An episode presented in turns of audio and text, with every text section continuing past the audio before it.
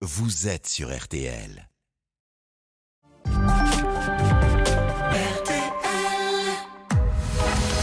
22h minuit, Parlons-nous. avec Cécilia Como sur RTL. Bonsoir, je suis Cécilia Como et je suis très heureuse de vous retrouver ce soir, comme tous les autres soirs de la semaine, en direct pour deux heures de confidence. Partageons ensemble ce qui vous pèse ou vous réjouit. Ce sont deux heures pour vous, deux heures d'écoute et de solidarité. Nous sommes fin prêts pour vous accueillir. Nous, c'est l'équipe de Parlons-nous. Olivia et Raphaël vous attendent au standard du 09 69 39 10 11 pour recevoir vos témoignages. Vous pourrez également réagir et apporter votre contribution tout au long de la soirée par SMS au 64 900 ou sur notre page Facebook RTL-Parlons-nous. C'est Oriane Leport qui est aux manettes pour la réalisation de cette émission. Nous n'attendons plus que vous. N'hésitez pas à pousser la porte d'RTL et venez discuter avec moi. Bonsoir Sonia. Bonsoir. Bienvenue. Me- Merci beaucoup, merci beaucoup. Et j'attendais, euh, bref, Euh, je vais direct droit. Vous avez arrêté votre phrase. J'attendais et bref, vous attendiez ce moment. J'attendais ce moment, effectivement. Je vous en Euh, prie, ça me fait plaisir de, de vous recevoir. Je vous écoute Sonia. ben, c'est moi qui vous remercie. Alors, je vais me présenter. J'ai 47 ans. Oui. Je suis maman solo de quatre enfants. Quatre enfants qui, qui ont entre quel âge et quel âge? Alors, euh, je suis maman solo depuis 8 ans.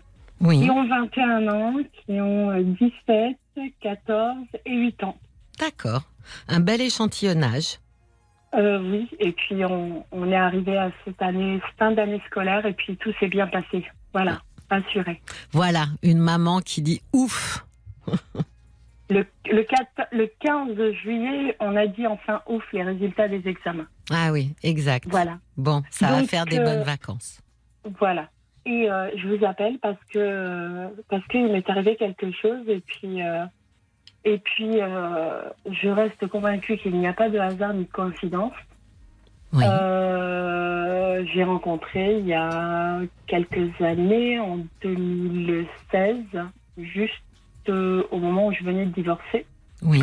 un être humain qui est apparu comme ça dans ma vie. Oui.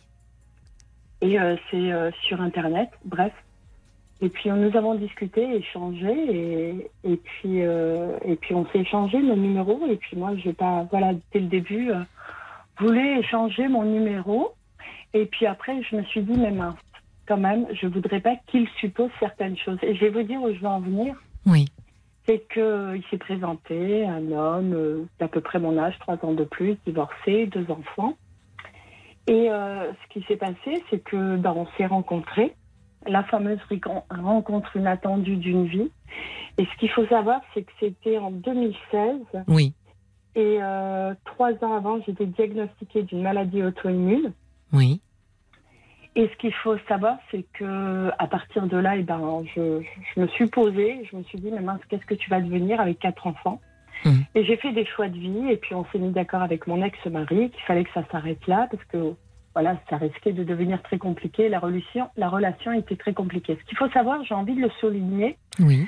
c'est que je suis de confession musulmane. Oui. Donc il y a tout ce qui tourne autour des traditions, des coutumes. D'accord? D'accord. j'ai été mariée à 19 ans parce que j'ai dû me marier pour plein de raisons qui n'en étaient pas, mais j'ai dû me marier. Euh, on va dire que c'était un mariage forcé, mais on m'a pas mis le couteau sous la gorge. C'est qu'à un moment donné, il y a une telle pression Hmm. que j'ai dit oui pour gagner en tranquillité. Bref, ça a duré 18 ans et puis j'ai été diagnostiquée malade, maladie auto-immune.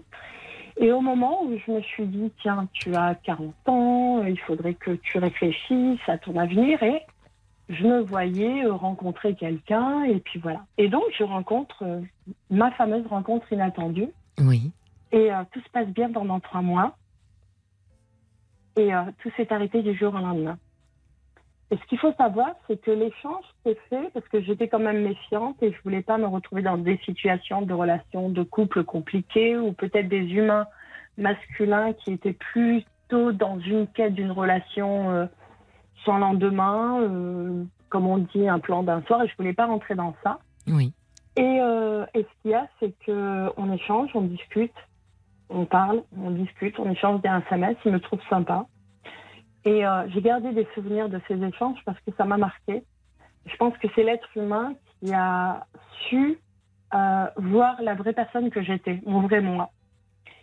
Et, euh, et, donc, ce qui s'est passé, c'est que ça a duré trois mois et, et ça s'est arrêté du jour au lendemain sans, sans réponse. Et ce qu'il faut savoir, c'est que cet être humain, dès le début de la discussion, il ne me l'avait pas caché, mais après, il me l'a dit, mais sans vouloir le cacher, parce que, vous savez, sur Internet, euh, il y a une, une, phrase accroche où il y a un texte qu'on peut mettre, où on peut se décrire. Mmh. Et puis, elle était en cours de validité, à ce moment-là.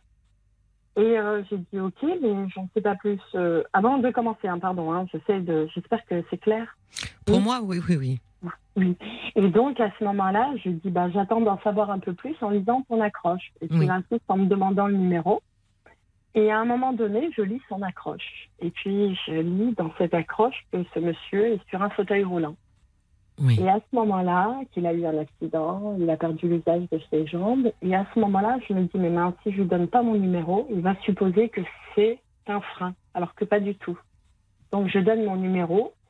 On se voit très régulièrement, on discute, on échange et on en arrive.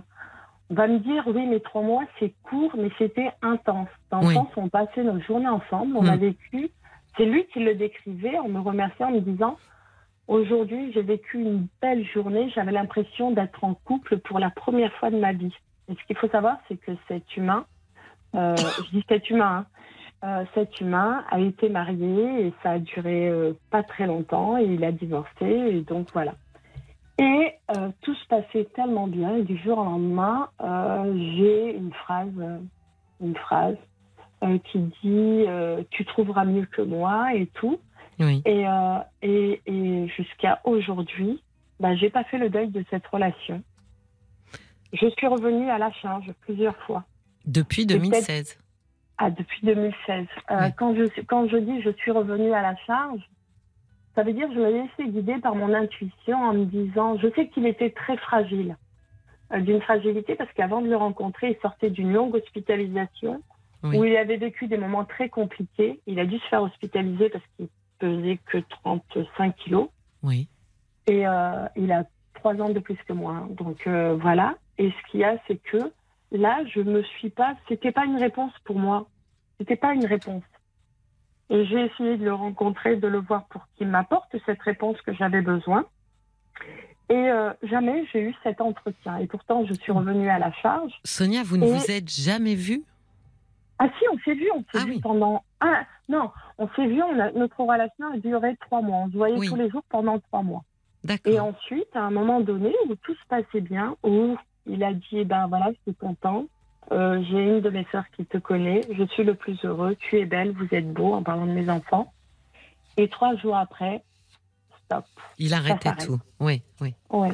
Mais vous n'avez pas eu cette discussion pour essayer de comprendre en fait pourquoi. J'ai cherché a- à la voir, Oui. Et il voulait pas. Il a pas voulu. jamais jusqu'à aujourd'hui. Hmm. Et je suis revenue à la charge, vous savez, il y a ce qu'on appelle hasard et coïncidence qui n'en sont pas. C'est des choses qui viennent dans ma vie, là, je ne comprends pas, et qui me renvoient à lui. Et, euh, et à chaque fois, il y a cette inquiétude. Et me dire, mais mince, qu'est-ce qui devient? Et puis, il m'a bloqué sur son téléphone portable. Ah oui. Vous habitez la passé- même ville? Non, à Non. quelques kilomètres, Oui. une trentaine de kilomètres. Oui. Pourquoi il Et, vous a euh, bloqué? Vous lui écriviez beaucoup? Et ouais, je crois que j'ai été beaucoup embêtante. Mais je, ce qu'il y a, c'est que je le savais sortir d'un moment très compliqué de sa vie et je voulais pas qu'il rechute. Et j'avais cette peur qu'il se laisse aller alors qu'il a deux filles. Et je l'ai encouragé à aller mieux. Je savais, je savais au fond qu'il avait une fragilité. Et, euh, et je suis revenue à la charge. Alors j'ai tout fait. Il y, a, il y a une publicité d'un parfum à la télé qui dit euh, Et vous, que feriez-vous par amour? Oui. Et donc. euh, et- Oui, et mais donc, là, je vous arrête, euh, Sonia. Comment vous pouvez euh, savoir que c'est de l'amour euh, sur quelqu'un que vous connaissez depuis trois mois? Bah, parce qu'il me l'a dit, parce qu'il me l'a, il me l'a expliqué, il me disait, mais euh, il y a plein de mots, plein de Non, mais je parle de vous vers lui. Vous dites. Ah, mais moi, oui. Parce Ah, mais que l'amour, ça, ça implique. Alors peut-être parce que je fais une distinction, hein, euh, Sonia. Je fais une distinction entre euh, tomber amoureux, avoir un crush pour quelqu'un et euh, avoir de l'amour véritablement. Moi, je pense que pour avoir de l'amour pour quelqu'un, il faut connaître cette personne, mais pas au sens euh, superficiel. La connaître dans, dans et la reconnaître d'ailleurs dans sa différence par rapport à nous, euh, dans ses défauts, dans ses qualités. Et, et ça me semble, mais c'est que c'est- c'est c'est- c'est juste mon point de vue, hein, mais ça me semble court, trois mois pour cerner un peu euh, qui est en face de moi, parce que les trois premiers mois en général Mhm. d'une rencontre, Sonia, c'est les mois de la conquête, c'est les mois de la séduction, et on ne met en avant euh, que les meilleurs aspects nous-mêmes quand même au début. Je vous, euh, je, je vois ce que vous voulez dire. Et ce qu'il faut savoir aussi, c'est que entre 2007, 16, pardon, jusqu'à aujourd'hui, Oui, dans mon cheminement, dans ma construction, je me retrouvais face à des situations où je croisais un être humain qui le connaissait oui, et qui me racontait Oh, mais tu sais, cette personne, avant son accident, elle était comme ça. oui, Oh, mais tu sais, cette personne. Et à chaque fois, on me mettait, on me renvoyait euh, des pièces du puzzle de sa vie d'avant oui, oui, et de son parcours compliqué et de ci et de ça, bref. Et jusqu'à euh, encore, il n'y a pas si longtemps que ça. Et ce qu'il y a, c'est que euh, depuis 2016, ce que je faisais, c'est que, OK, on se croise comme ça, on s'est croisés, bonjour. Mais il, il m'évitait un maximum, mais moi, j'attendais de lui que, et, que une, une- une explication, parce que j'en avais besoin pour faire ce deuil. oui, Et ce qu'il y a, c'est que à chaque fois dans ma vie, depuis 2016 jusqu'à il n'y a pas si longtemps que ça, c'est qu'il y a tout le temps quelque chose qui me renvoie à cet être humain. Ça peut être n'importe quoi. Oui, mais Sonia, est-ce que euh, justement cette, euh, cette, euh, ce que vous avez éprouvé pour lui, euh, alors cet amour, si vous voulez, mais est-ce que ça lui a pas fait un peu peur? Eh ben peut-être. Je pense parce que c'est l'un des premiers mots. Je pense que je lui avais dit dès le début quand il a mis un terme. Je lui ai dit, je pense que c'est la peur qui t'a fait fuir. Ce qu'il faut savoir, c'est que ce que je voulais dire, c'est que depuis 2016, euh, ça a été euh, la rencontre inattendue qui a fait que c'était le début de ma renaissance.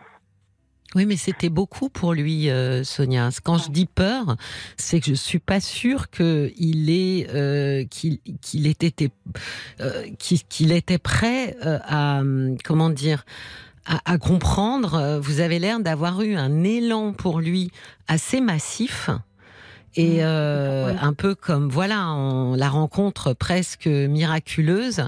Je sais pas si ça l'a pas un peu effrayé de voir à peu près ce qu'il représentait pour vous, alors même que vous le connaissiez si peu. Mm. Et justement, c'est ce qui m'a apporté durant ces trois mois, c'est ce côté euh, affectif, cette sécurité affective. Oui. Une sécurité affective, c'est ce qui m'a apporté pendant les trois mois. Et quand je vous dis c'était trois mois, c'était pas trois mois, on va au restaurant. C'était trois mois, on était chez lui, on parlait politique, on parlait Oui. environnement, on parlait d'un tas de choses, de l'éducation des enfants. Et on échangeait, on discutait, on ne s'est pas discuté, on discutait, on parlait des choses de la vie. J'ai pas forcément parlé de la cause de son accident parce que j'en avais pas envie. Et il m'a montré des choses assez personnelles parce que ce monsieur a une poche alors que je lui ai rien demandé. Hmm. Puis il m'a dit viens, je vais te montrer ce que j'ai. Et puis il me l'a montré. Et puis j'ai pas fait un pas en arrière. Et puis il s'est créé quelque chose. Effectivement, il y avait ce côté sécurité, sécurité affective que je n'avais pas eu durant ces 18 années de mariage avec mon ex-mari. Oui, mais lui, vous voyez, il n'avait pas l'air, euh, comment dire, Ouais. euh, aussi prêt que vous à euh, entrer dans une histoire, euh, une histoire de couple et une histoire amoureuse. Vous savez, c'est compliqué effectivement quand on est euh, handicapé, quand on se sent diminué, quand on a une poche. On voit le monde autrement quand même. Hein. Mm. Donc il est, il est probable que lui ait été beaucoup moins prêt que vous Mm. pour l'histoire que vous aviez envie de vivre avec lui. Et- Il est allé trop vite aussi, je pense, parce que je l'ai suivi d'une certaine manière. Il se projetait jusqu'à me dire alors, tu en es où ton dossier de logement? Tu as fait ta demande de logement Et, euh, et tu sais qu'il faut absolument que tu ailles là-bas pour faire ça. euh. Et donc, je pense que je l'ai- il était dans cet élan-là et qu'à un moment donné, oui, effectivement, je reste sur. euh, effectivement, c'est l'une des réponses que j'ai retrouvées. Mais cette rencontre inattendue, ça a été euh, euh, le début, comme je le disais, de ma renaissance. Hmm. C'est là que je me suis reconstruite, c'est là que j'ai fait le deuil du passé, de ma vie d'enfant, de ce mariage Mais en quoi, en quoi il a participé à cette renaissance? Parce qu'il y avait un grand pourquoi, un grand sentiment d'injustice. C'était, je l'ai, je l'ai, je- et pourtant, et pourtant, tout le travail que j'ai fait, c'était vraiment, c'était quand, quand il m'a dit stop, j'avais un grand pourquoi au-dessus de ma tête. Non, mais là, vous voulez dire que la renaissance est arrivée après sa rupture ou à sa Après. rencontre? Après la rupture, D'accord. à sa rencontre, j'étais dans, voilà, dans, dans, j'avançais dans ma vie. Et au moment où il a mis un terme à cette relation, là, je me suis retrouvée avec un grand pourquoi au-dessus de ma tête. Hmm. Et ça, là, j'en ai parlé à une amie qui fait des études en psychologie. Et c'est là que je suis allée voir une psy. Et c'est là que j'allais à mes séances de psy. Et Hmm. c'est là que je me suis rendu compte et j'ai réalisé qu'il y avait plein de deuils du passé, de ma vie d'enfant, de mon enfance, de mon adolescence, de, de tout ce moment-là où j'avais été que l'ombre de moi-même. Oui. Et c'est lui qui a posé des mots en me, en faisant une description de moi, en disant, euh, tu es une personne, au moment où ça allait bien, Oui. euh, j'ai rencontré, euh, tu es la- ma plus belle rencontre après celle de mes filles, tu m'inspires, tu ci, tu ça, bref. Oui, et- vous emmenez très haut.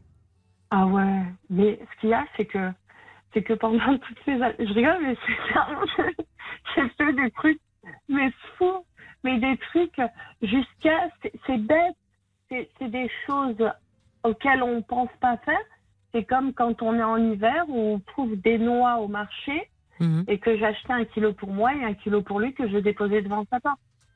Ça veut dire que pendant six ans, euh, vous avez vécu avec son ombre à lui, à vos côtés.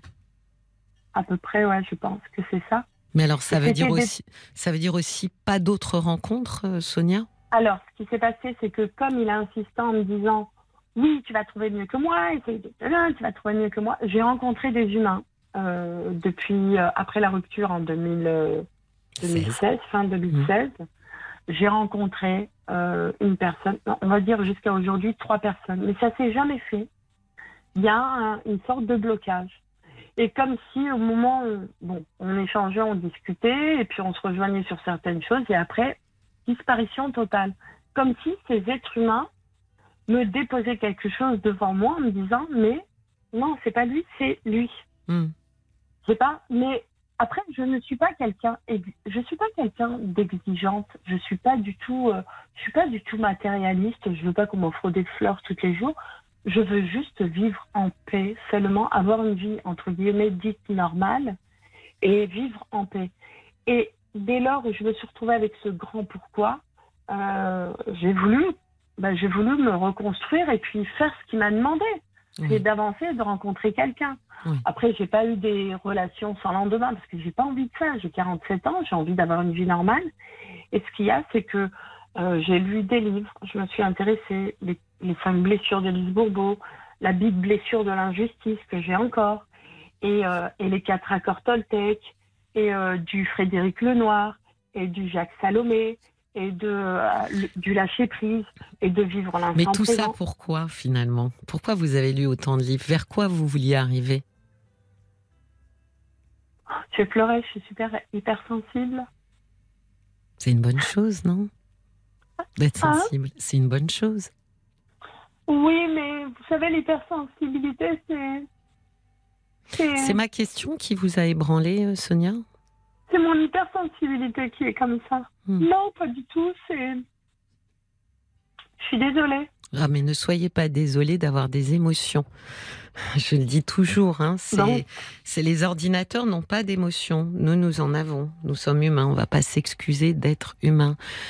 Qu'est-ce qui, euh, qu'est-ce qui vous pose souci aujourd'hui, Sonia? A, y a... Ce que je voudrais, c'est que. Alors, ce qui se passe, c'est que les années ont passé, j'ai déposé des petites choses, et puis à un moment donné, j'ai su qu'il fêtait son anniversaire et qu'il y avait une de ses sœurs qui m'a dit Oui, je savais que tu existais, mais j'ai peur.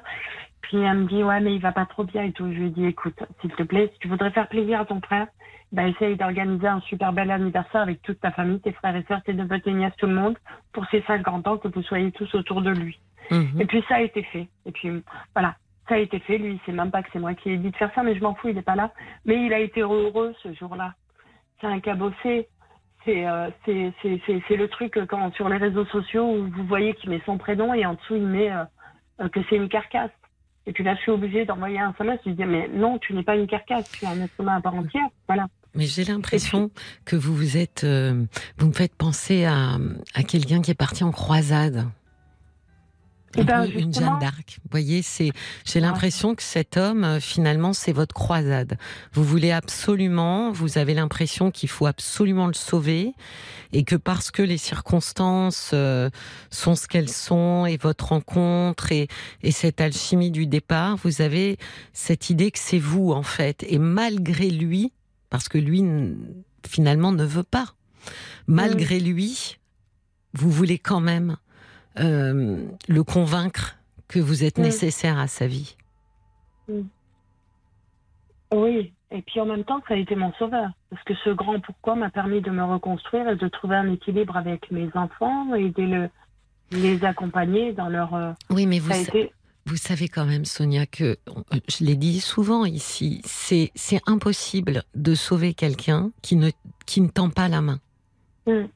Euh, On peut attraper une main, on peut extirper quelqu'un, mais encore faut-il qu'on saisisse quelque chose. Et quand quelqu'un rentre ses mains euh, pour ne pas être saisi, euh, c'est que c'est pas le moment pour lui. Mm, Vous avez, ça fait quand même six ans, Sonia, que vous essayez.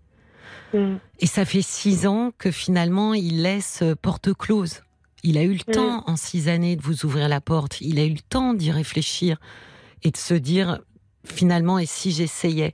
Bon, vraisemblablement, soit il n'est pas prêt, soit euh, il, ne, il ne ressent pas ou il n'a pas ressenti ce que vous ressentez pour lui. Mais je pense que vous, peut-être qu'il faudrait s'interroger, vous interroger sur ce besoin quasi viscéral, quasi existentiel de vouloir lui ve- venir, lui venir en aide, pardon. mm. Alors même que qu'aujourd'hui, il ne vous demande pas d'aide. Oui, c'est vrai. Et en plus, on pourrait dire, il y a des gens qui demandent pas d'aide parce que, euh, justement, ils sont dans une phase où ils vont trop mal. Mais là, ça fait six ans. Donc, Mm. s'il avait eu, euh, comment dire, un- juste euh, quelques minutes de changement d'état d'esprit, vous avez, vous n'avez pas cessé de tendre la main. Donc, il suffisait pour lui de la saisir. Il suffisait de vous envoyer un SMS et de vous dire, écoute, euh, oui, oui, déjeunons ensemble ou dînons ensemble ou, ou viens boire un verre. Et, et il ne l'a jamais fait. Et comment on fait le deuil de tout ça? Parce que ce qu'il faut savoir, c'est qu'il y a trois jours, bon, je travaille dans le milieu associatif. Oui, Et ce qu'il faut savoir, dans la commune où je vis, il y a eu une fête. Et de l'association pour laquelle j'ai travaillé, il habite juste à côté. Bref, que c'est un parc, il habite à côté du parc. Et ce qui s'est passé, c'est que je suis allée parce que bah, parce qu'il y a eu du monde que je connais. Et, euh, et à un moment donné, je tourne ma tête et je le vois au loin là-bas, oui. là-bas au loin, à côté de chez lui.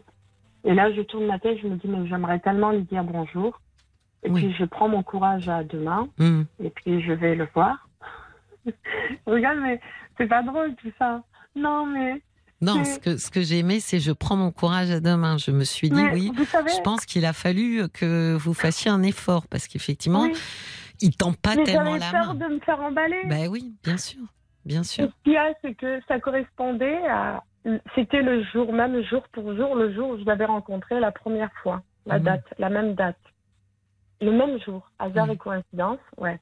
Et ce qu'il y a, c'est que j'y suis allée et je lui ai dit bonjour et je lui ai dit comment vas-tu? Il me dit je vais bien. Et puis, Oui. euh, et puis voilà, il, il a juste dit oui, non, ça va, merci. Vous l'avez senti soirée. distant. Ouais, mais bon. Non, je pense, moi, je pense que vous avez, que cet homme a cristallisé beaucoup de choses chez vous, que vous les avez, euh, comment dire, projetées sur lui, qu'il qu'il vous semble les incarner. C'est pour ça que je pense que ça le dépasse, Sonia. Je pense que ça le dépasse parce que il n'est pas euh, ce que vous voulez qu'il soit ou, ou Mm. imaginez qu'il est. Euh, je pense que vous, vous avez projeté sur lui, voilà, beaucoup de choses. Et parce que quand on projette en général, on, pré- on- on- sur ce genre de de- d'épisode, c'est-à-dire une rencontre, euh, on crée presque. L'homme parfait en fait. Ben, Bien sûr qu'on a conscience qu'il a des, des défauts parce que le cerveau rationnel vient un petit peu à la rescousse pour nous dire ben non, je suis pas idiote, je sais bien qu'il est pas parfait, mais il n'empêche que finalement vous tombez amoureuse et vous êtes tombée totalement amoureuse de quelqu'un qui, euh, comment dire, est aussi une production de votre inconscient et de votre imaginaire. D'accord. Et je pense que c'est ce genre de production qu'on a le plus mal, finalement, à délaisser. Parce que cette production, elle est juste parfaite pour nous. Mais c'est pas lui en, en, en, en chair et en os. D'accord. Donc je pense que c'est cette image de lui que vous avez mélangée avec du vrai, avec des attentes de votre part, avec des attentes inconscientes, avec du fantasme. Et finalement, c'est créer quelqu'un dont il était très compliqué de se défaire parce que finalement, c'était, c'était presque miraculeux, quoi, cette rencontre. Et c'est souvent miraculeux quand c'est nous qui participons à la construction euh, de, de cet homme euh, merveilleux. Donc je pense qu'il faut que, que vous compreniez ça, que une, une grande partie de lui est une production de vous. Et c'est pour ça Ah, que vous l'aimez tellement, cette image et, et cet homme-là. Parce que c'est aussi vous qui l'avez fabriqué. D'accord. D'accord? Mais vous savez, euh, moi, je, je lui en serai toujours reconnaissante d'une certaine manière où ma vie d'avant, avant de, de 7 ans à, à- ou à, à- jusqu'à mes 39 ans, où j'ai été, je suis devenue l'ombre de moi-même jusqu'à Mm. tomber malade d'une maladie auto-immune. Et puis je le vois peut-être, est-ce que c'est pas bien, peu importe, je le vois comme un sauveur parce que le fait de m'avoir euh, euh, de m'avoir euh, Oui. mis un terme à cette relation, ça m'a permis de de renaître et de reprendre des moments de ma vie d'avant Et- et, de me reconstruire et de Et de pardonner aux humains qui n'ont pas été sympas avec moi Oui. et d'avancer et de cheminer. Et Sonia, je pensais aussi que peut-être comme il vous a sauvé, vous aviez tellement envie finalement de... Vous vous sentiez tellement redevable que vous avez beaucoup insisté pour le sauver euh, à votre tour. Mais lui, il n'était pas dans la même demande que vous. Donc je pense que le décalage s'est fait là. Lui, il n'avait pas besoin d'être sauvé comme vous aviez besoin. Voilà. Et comment faire pour faire un deuil comme ça à la fin? Parce que ça fait longtemps. Alors, je suis déjà allée voir une psy. Je suis, je dis pas que, hein. je vais aller voir une kinésiologue qui m'a permis de ne plus, parce que j'avais un truc, être dans l'attente. Je ne suis plus dans l'attente. Donc déjà là, Mais- ça a été un travail. Mais Sonia, Sonia, je- malheureusement, je- il, faut, euh, il faut que je termine parce qu'il y a d'autres oui, personnes qui attendent pour passer à l'antenne. Mais c'est, c'est le deuil. Il faut qu'il s'oriente sur votre construction, en fait, pas sur ce qu'il est. Lui, en tant que personne humaine, il vous a donné beaucoup d'indices pour vous expliquer qu'il n'avait pas besoin d'être sauvé, qu'il n'avait pas envie que vous le sauviez et qu'il n'était pas prêt pour une relation avec vous. Ça, c'est lui. Tout le reste, c'est tout ce que vous y avez ajouté provenant de vous-même. Je pense que plus ça va être clair pour vous, Sonia, et plus vous arriverez à le voir comme une personne humaine, et plus vous arriverez finalement, j'allais presque dire, à vous rendre une certaine liberté et à lui rendre une certaine liberté. D'accord? D'accord. Ben, je vous remercie. Je vous en prie. Merci à vous. Reconnaissante pour tous vos mots. Mais je vous en prie, Sonia. Merci de votre Merci, confiance. bonne soirée. Passez une bonne soirée. Au revoir. Également, au revoir. Merci. Cécilia Como, parlons-nous sur RTL. Jusqu'à minuit, parlons-nous. Cécilia Como sur RTL. Bienvenue à vous si vous nous rejoignez sur RTL. Vous écoutez Parlons-nous, l'émission qui vous donne la parole en direct pour prendre de la distance face à ce qui vous contrarie, pour faire le point. Nous sommes là jusqu'à minuit, à votre écoute. Pour me rejoindre, il suffit de composer le 09 69 39 10 11. Olivier et Raphaël vous guideront jusqu'à moi. Et si vous souhaitez faire un commentaire ou apporter un conseil, vous pouvez nous envoyer un SMS au 64 900 démarrant votre message par RTL, 35 centimes par message, ou le poster sur notre page Facebook RTL-Parlons-nous. Bonsoir Dominique. Oui, bonsoir Cécilia. Donc déjà, je vous remercie de prendre mon appel. Mais je vous en prie, je vous remercie de votre confiance, surtout Dominique. Eh ben, j'ai bien besoin de vos conseils et peut-être euh, éventuellement euh, de, ceux des, des auditeurs. Absolument, oui. Voilà. Donc j'espère que je pourrai aller au bout de ma conversation parce que dès que je suis en stress, j'ai la voix qui se modifie. C'est pas grave. Donc c'est un petit peu galère. c'est pas Donc voilà. Moi je vous appelle parce qu'en fait lundi, euh, il y a une certaine André qui a témoigné. Pourquoi elle avait été voir les gendarmes. Oui. Voilà. Donc je me suis un petit peu identifiée à elle. Oui. Donc je vous explique. Au mois de décembre, euh, j'avais été voir les gendarmes euh, par rapport à mon mari. Bon, il m'a pas sorti le fusil, on n'a pas d'armes, c'est pas ce problème-là. Mais c'était plus des, des injures, euh, casser des objets, bon. Hum, violent. Oui, quand même, oui. Donc, comme André, j'ai voulu me protéger. Oui. Donc, j'arrive chez les gendarmes et euh, donc je vais voir la, la photo de, du téléphone que mon mari avait cassé. Oui. Et le gendarme me dit euh, Oui, mais écoutez, nous, on prend plus de main courante. Donc, prête à faire demi-tour. Ça veut dire quoi, on prend plus de main courante On prend que des plaintes? Oui, voilà, ça voulait dire on prend que des plaintes. Oui. Et moi, je voulais pas déposer plainte. Hmm. Donc, pourquoi, pourquoi, pourquoi Dominique ne voulait pas déposer plainte? Ben, parce que, parce que, parce que je voulais pas euh, déclencher un, les, conflits dans mon couple, quoi, pour l'instant, quoi. Vous aviez peur que ce soit pire? Oui, hmm. oui. Mais ça l'a été pire. Hmm. je vous explique. Donc, il y en a. Donc, je vous dis, je m'apprêtais à repartir. Oui. Il y en a une qui sort de nulle part que j'avais pas vue, une gendarme. Oui. Une gendarmette. Je sais pas si on, si on dit comme ça. Mhm. Et elle me dit, écoutez, ce que mon collègue essaye de vous dire, c'est que c'est trop grave. Faut qu'on prenne une audition. Oui. Bon. Donc, ils m'ont pris mon audition. Et après, ils ont entendu mes quatre enfants, à tour de rôle. Oui. Donc, ce n'était qu'une audition. On est bien d'accord. Oui. Sauf que, euh, au mois de février, donc, il y a un, gendarme m'appelle et il me dit euh, On a fini nos auditions, on va convoquer votre mari. Ah bon? Je lui dis euh, Bon. il me dit On va lui prendre des empreintes, les photos. Non, je dis attendez. J'ai dit mon mari n'est pas un criminel. Faut pas exagérer. Pourquoi vous dites ça? Parce que bah, vous faites une graduation sur euh, dangereux, très dangereux, ultra dangereux? Euh, non, c'est par rapport à ce que à ma démarche. Oui, oui, j'entends, Dominique, mais euh, c'était quand même, enfin, ils ont entendu vos enfants, ils vous ont entendu. S'ils s'inquiètent, c'est que euh, ils entendent beaucoup d'autres dépositions, c'est qu'ils ont des raisons de s'inquiéter. Oui, je, veux bien le croire.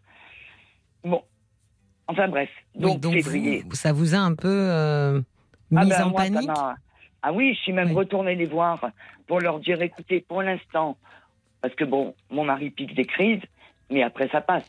Je veux dire, euh, c'est pas tous les jours, heureusement. Donc j'étais même retournée les voir pour leur dire, écoutez, euh, est-ce qu'on peut mettre ça de côté pour l'instant? Ah non, non, non, euh, nous on a un délai à respecter, on va le convoquer. Bon. Donc février passe, mars passe, on arrive au mois d'avril, toujours rien. Et début avril, mon mari a fait une crise où il a voulu euh, déclencher une bagarre avec avec mon fils, qui ne vit pas avec nous. Hein. On n'a plus que notre fille chez nous. Oui. Et euh, donc, ben, je me suis dit, bah, puisqu'ils veulent le convoquer, ben, je vais les faire venir. Oui. Et euh, donc, lui, euh, il jubilait une fois qu'ils ont été partis. Bon, il dit, de toute façon, moi, je vais lui dire, mais moi, j'ai rien à vous dire. Bienvenue, j'ai rien à vous dire. Alors évidemment, j'ai pas été lui dire attention, il y a quelque chose contre toi déjà. Oui, mais oui, oui, il y a des il y a un antécédent en tous les cas, oui. Voilà.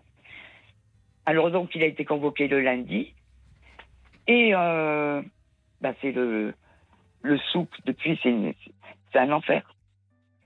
C'est un enfer. Ça a déclenché, un tsunami quoi.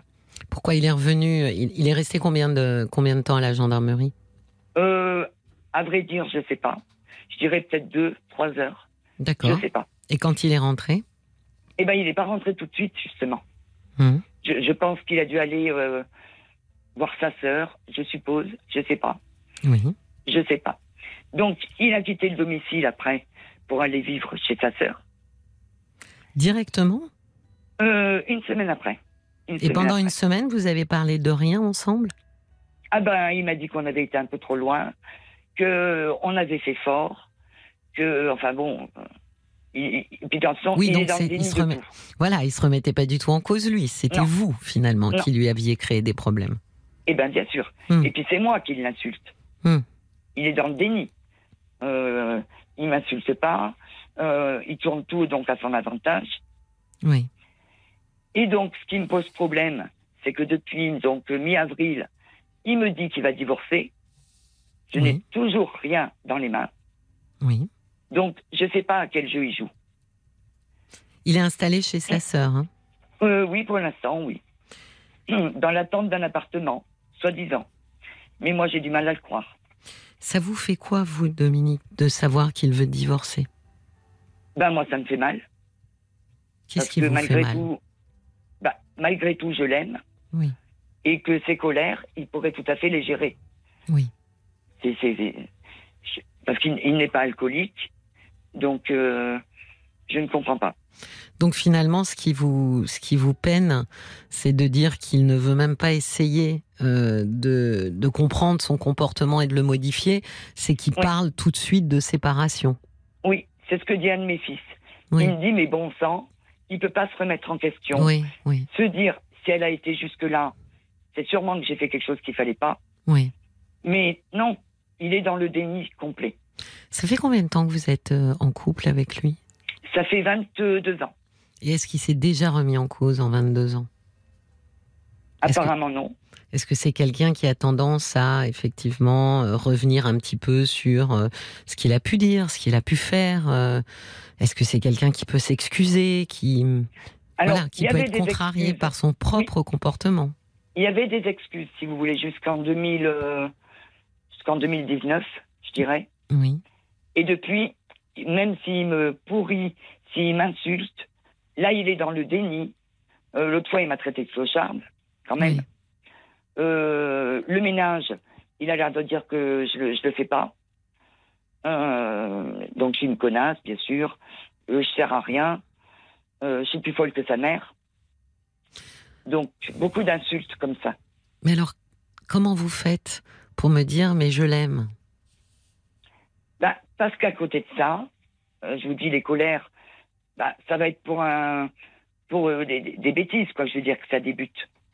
Ah mais comme toujours, Dominique, les, les disputes euh, dans tous les couples démarrent Oui. sur un tout petit quelque chose. hein. Oui, Et mais ensuite, voyez, ça des- s'embrase. Oui, bien sûr. Mais je veux dire, comme j'ai écrit, parce que bon, du coup, moi, il- comme il a pris un avocat, ben, j'avais, j'en avais pris un aussi, Oui. bien entendu. Sauf qu'entre temps, bon, moi, j'ai mûri tout ça, et j'ai dit non, mais c'est pas possible, on peut pas divorcer. Oui. Et mon avocat, donc, je l'avais eu au téléphone. Il m'a dit, écoutez, faites-moi un mail ce soir, à tête reposée. Dites-moi vos intentions. Oui. Il m'a dit, effectivement, on ne peut pas forcer les gens à, à divorcer s'ils veulent pas. Bon. Il m'a dit, il y a toujours un compromis de, de suivi médical ou bon. Donc, je lui ai envoyé un mail le 29 juin.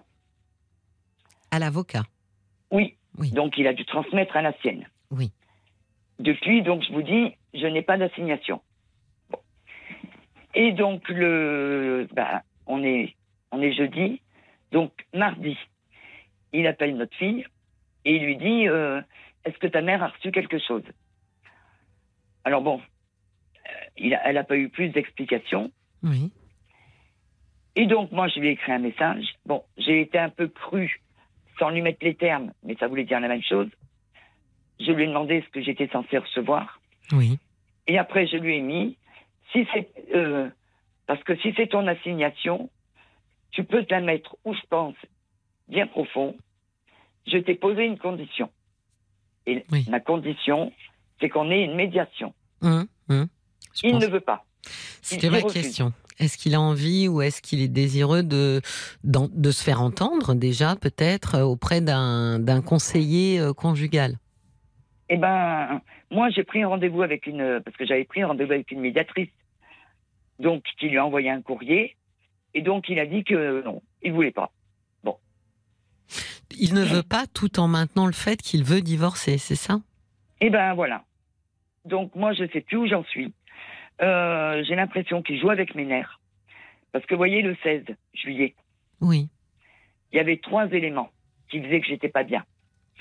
Bon, on a perdu notre maman, ça, ça a fait 26 ans. Enfin, ça va faire 26 ans. Oui. Elle était née le 16 juillet. Oui. Le 16, c'est la date à laquelle il est parti. Oui. Et c'est la date de notre mariage. Oui, c'est une date hautement symbolique. Voilà. Donc, je lui ai adressé un message. Aucune réponse. Donc, je lui ai réécrit un message parce que j'étais au fond du trou. Et je vous assure que j'ai failli passer à l'acte. Alors, je sais que mes enfants me, me disputent quand je leur en parle. Et puis, euh, le lendemain, donc, il m'appelle, euh, il m'appelle. Il m'a écrit un SMS. Oui. En me disant, de, depuis trois mois, il était parvenu. Enfin, à la rue, mais pas dans la maison. Ah, dans la rue, donc ça veut dire qu'il s'est approché quand même de, de, votre maison Oui, mais il ne voulait pas rentrer. Mais il venait pour, euh, pour voir bah, ses enfants pour euh... Euh, Non, une fois, il avait un courrier à récupérer. Et puis une autre fois, c'est parce que je lui avais écrit un message. Et Hmm. que c'était sa route pour aller voir le médecin. Donc, voilà. Mais il n'était pas rentré. Je m'excuse pour ma voix. Ah, je vous en prie. Et donc le 17, donc le lendemain du, du samedi, il m'écrit, je suis au McDo, euh, si tu veux venir parler. Oui. Je l'appelle, je t'écoute au McDo, euh, pas trop quoi. Je lui dis monte à la maison, tu boiras le café. Donc il est venu, Oui. on a discuté, bon. Alors, vous avez est- discuté de quoi? Ah ben, euh, du fait que je voudrais bien qu'il revienne, Oui. que je m'en veux de d'avoir été d'avoir vu les gendarmes que Ah. pour moi pour moi ils ont fait du zèle et Dominique, voilà. il, a, il a quand même. euh, Enfin. même si on parlait pas de violence euh, euh, physique, il y a des violences psychologiques. Dominique, vous vous en voulez à vous, mais enfin, c'est quand même lui qui vous traite de connasse. Ouais. Donc, Bah, c'est pas mais- vraiment à vous de vous excuser à ce moment-là. Oui bien sûr mais c'est ce que me disent mes enfants ils me disent maman tu n'es pas responsable de cette Mais oui, mais pourquoi vous voulez Parce que regardez, Dominique, vous voulez à la fois qu'il change, j'entends.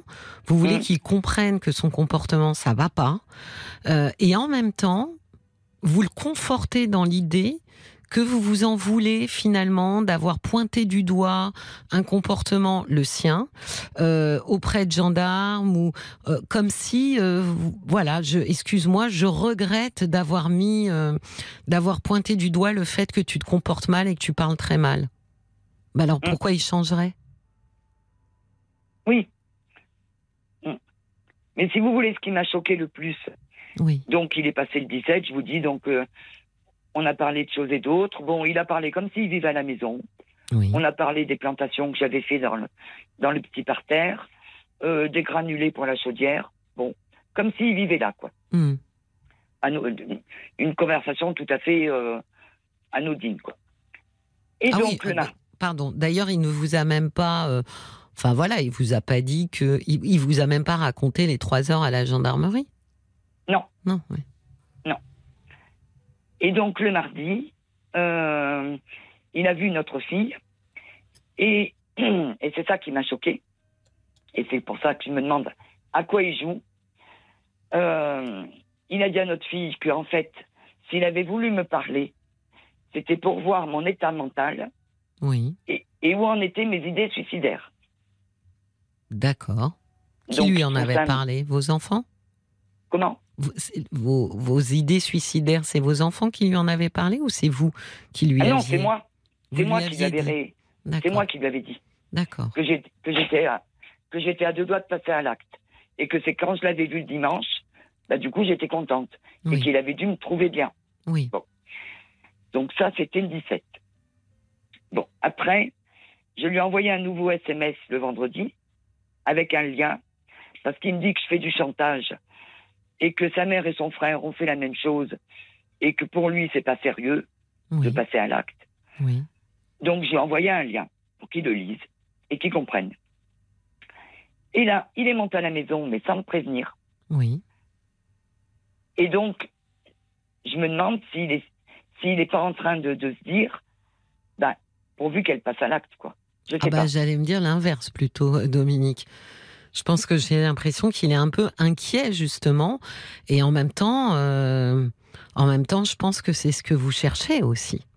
Oui, c'est à faire en sorte qu'il, qu'il, euh, comment dire, qu'il s'intéresse à vous. Hum. Oui, mais dans la mesure où de toute façon, il ne me prend pas au sérieux.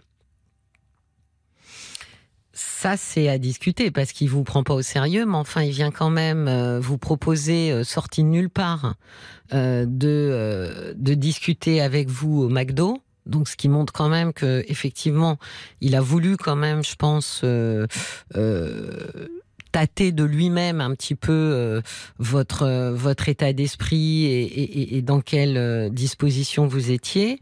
Mmh. Non, il est pas. il est venu après que vous lui ayez envoyé le lien. Non, moi, je pense au contraire qu'il vous prend très au sérieux. mais je pense que ce que vous cherchez à faire, c'est à attirer son attention.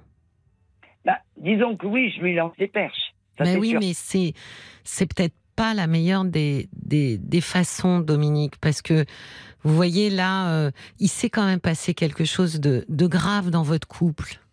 Hum. Et là, en fait, en, en, en, lui montrant ou en lui expliquant que, euh, en gros, je ne suis rien sans toi et si tu pars, je n'ai plus envie de vivre, euh, et dans le même temps, vous essayez de lui expliquer que ça serait bien d'aller voir quelqu'un pour qu'il modifie son comportement, alors même que vous seriez prête à mourir s'il ne revenait pas.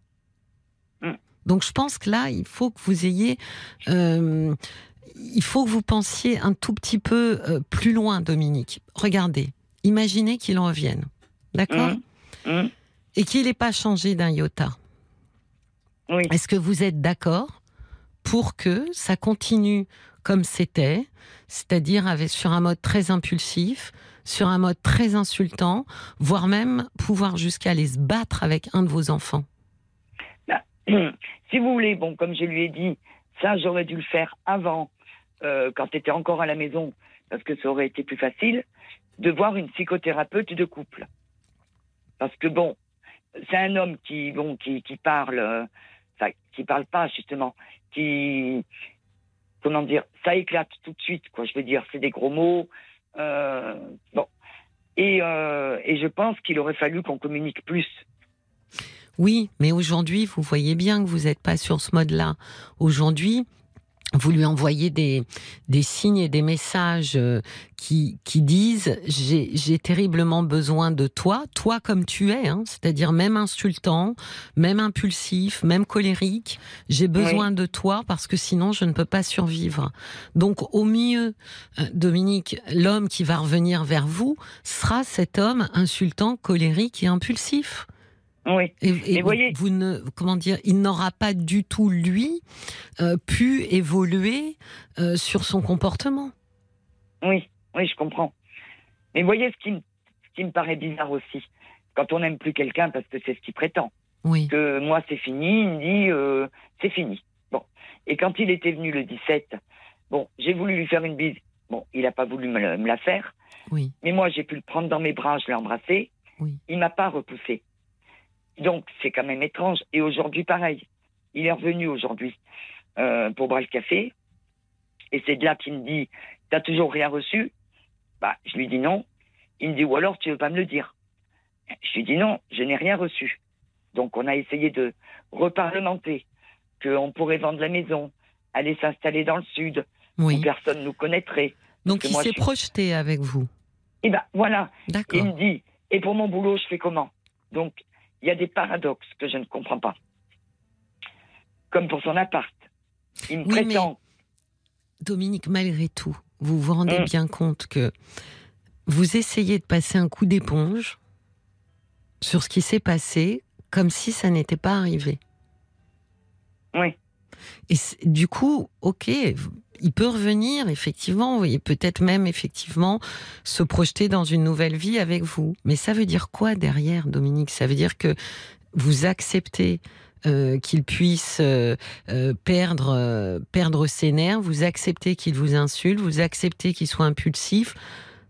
Il y a quelque chose là qui est totalement dysfonctionnel, de toute façon, Dominique.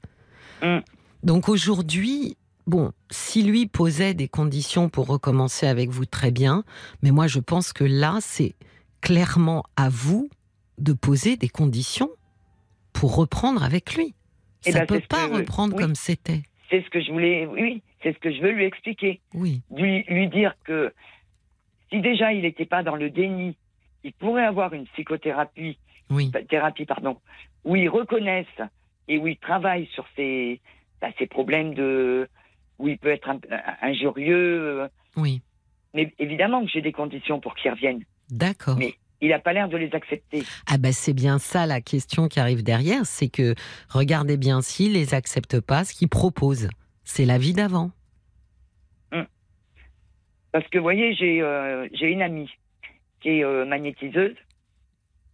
Et si vous voulez, je la voyais quand j'avais mes chimios, mes rayons, tout ça. Oui. Et euh, je ne savais pas qu'elle tirait les cartes. Oui. Donc j'étais à l'école avec elle au lycée. Donc vous voyez, ça fait longtemps. Donc elle m'a tiré les cartes début juillet. Et elle m'a dit, écoute, je ne vois pas de divorce. Elle m'a dit, je vois même de l'amour derrière. Et elle m'a dit, je me trompe rarement. Bon. Alors, oui, mais c'est peut-être ce qu'elle a vu, c'est peut-être lié aussi aux conditions que vous allez poser pour une nouvelle vie. Ah bah peut-être. Parce que, parce que vous voyez, il me dit, mais moi, de toute façon, je vais être dans la merde. Mais il me dit, toi, tu vas y être aussi. Et il me dit, de toute façon, moi, je me contente de peu. Sauf qu'on avait la vie de rêve. Oui, mais je suis pas sûre hein, qu'il soit euh, si près que ça à se séparer. Euh, je suis pas sûre du tout. Euh, mais en revanche, euh, ce dont je suis sûre, c'est que se battre comme vous vous battez comme une lionne pour récupérer quelqu'un qui n'aurait pas modifié son comportement, ça me ça me paraît être un peu. Je comprends le désespoir qu'est le vôtre aujourd'hui, mais pour la suite, je pense que de toute façon, ça serait pas de bon augure. Donc, s'il revient. Euh, c'est parce que, et, seulement parce que, tous les deux, et surtout lui, j'ai envie de dire, euh, il a compris quelque chose, euh, il a compris que ça pouvait pas être comme ça. On va se retrouver juste après, juste après les, infos de, de 23 heures. Dominique, restez bien avec nous sur RTL. Oui, oui, il n'y a pas de problème. Il n'y a pas de problème, à tout de suite. Jusqu'à minuit, parlons-nous. Cécilia Como sur RTL. Et nous nous sommes ensemble et en direct dans Parlons-nous jusqu'à minuit pour partager ensemble vos histoires de vie. Appelez-nous au 09 69 39 10 11 que l'on fasse un point ensemble sur ce que vous traversez. Vos conseils sont également les bienvenus au 64 900 par SMS et sur notre page Facebook RTL-Parlons-nous. Dominique, vous êtes là Oui. Alors, je vais d'abord m'excuser parce qu'il paraît qu'on entend que je tousse. Alors, moi, je pensais être super discrète. Donc, je m'excuse. Ah bah, profondément euh, pour les auditrices et les auditeurs, j'ai une amygdalite. Voilà, c'est ah une inflammation des amygdales. Donc, moi, je sais que je tousse, mais bon, vous, je vous ai pas entendu. Pardon. Alors moi, j'essaye hein, de me planquer, mais euh, Oriane et Olivia euh, m'ont dit ah mais si si on t'entend. Bon, alors je suis ah vraiment navrée. Ah bah moi, j'ai rien entendu. Bon, bah, merci Dominique. on va faire un passage par Facebook parce que Olivia a des messages pour vous. D'accord. Bonjour. bonjour. Ça, c'est le petit bonjour du soir d'Olivia, un régal. Ah oui, c'est vrai. On a un petit message de Caroline, donc elle est révoltée et elle vous dit Dominique, qu'attendez-vous? Vous lui trouvez trop d'excuses. On a aussi un message de Audrey qui vous dit témoignage poignant. Cette dame semble perdue, mais reste, mais reste dans une rester dans une telle situation est terrible. Vous seriez certainement mieux seul que de vous faire insulter. On a aussi un message de Léa qui dit J'ai l'impression d'entendre ma vie.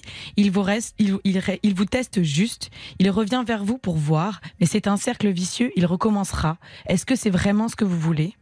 Et enfin, on a un message d'Isabelle qui dit Dominique, vous ne semblez pas vouloir prendre vos distances alors qu'il vous traite mal. C'est difficilement acceptable, il est violent et ne changera pas. Il est illusoire de vouloir le changer. Faites la part des choses et vivez pour vous-même et vos enfants.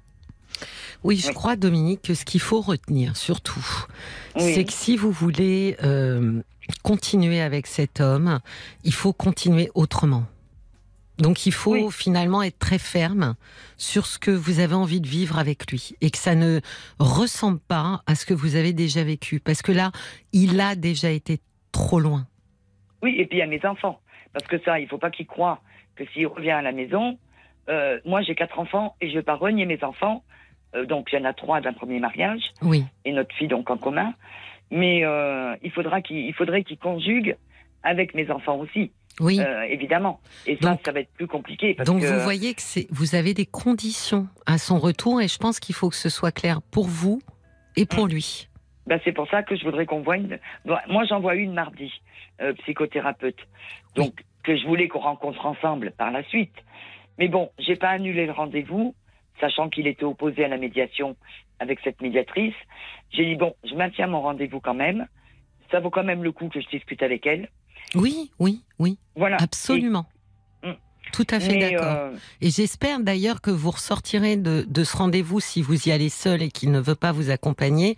Ah, mais je euh, serai seul.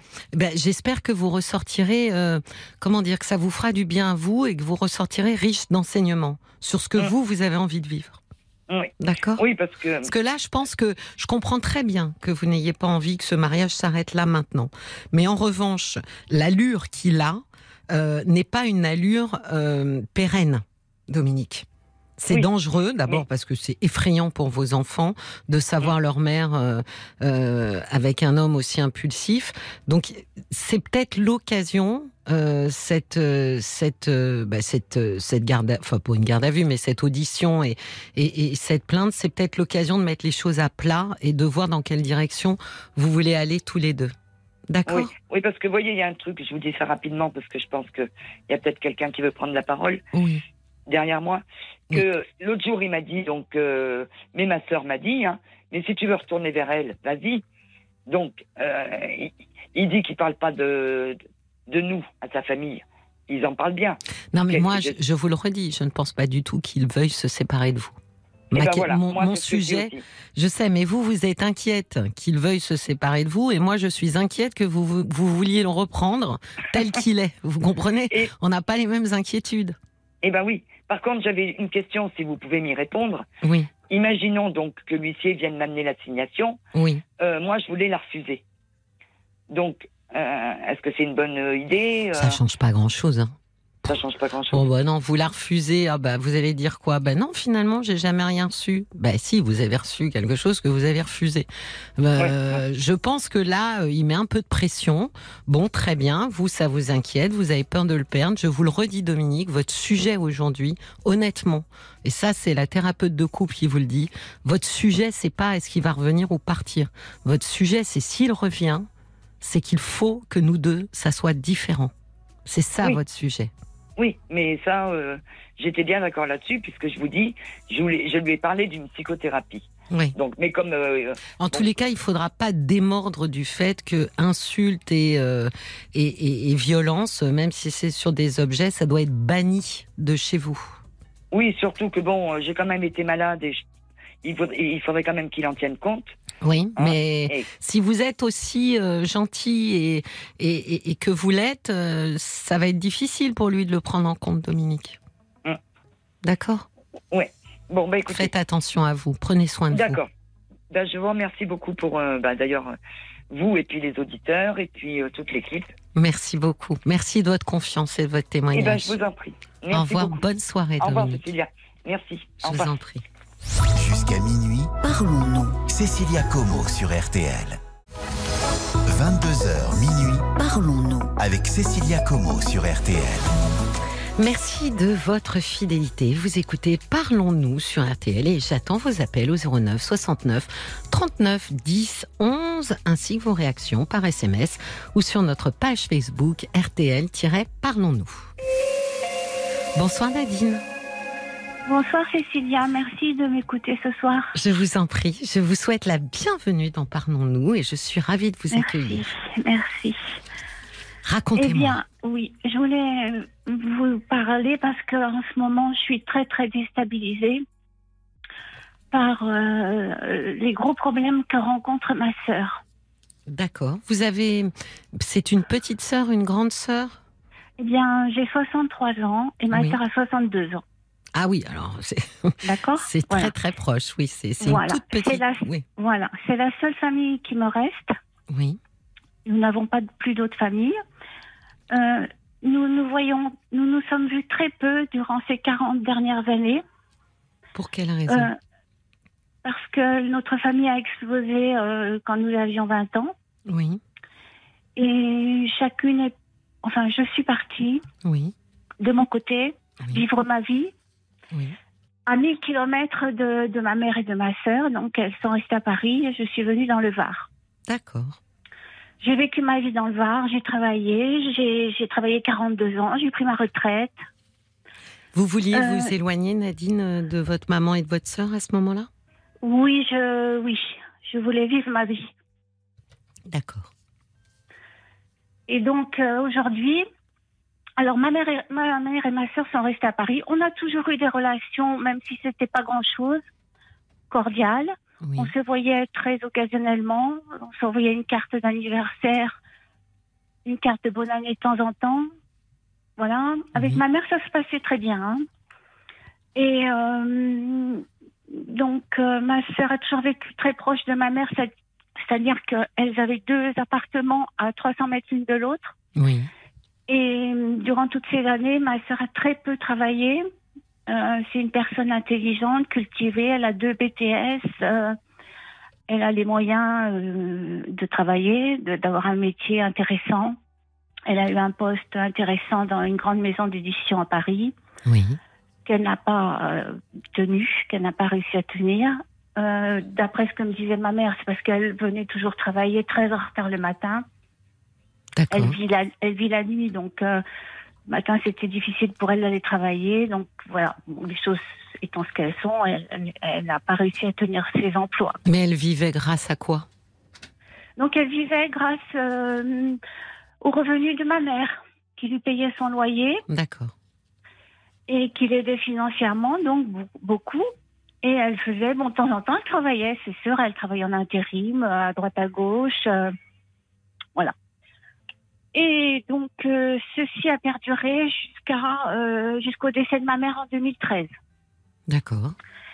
Ma mère est décédée en 2013 et forcément, la vie de ma sœur a complètement changé en 2013 puisque son niveau de vie, de vie a considérablement baissé, baissé. Oui.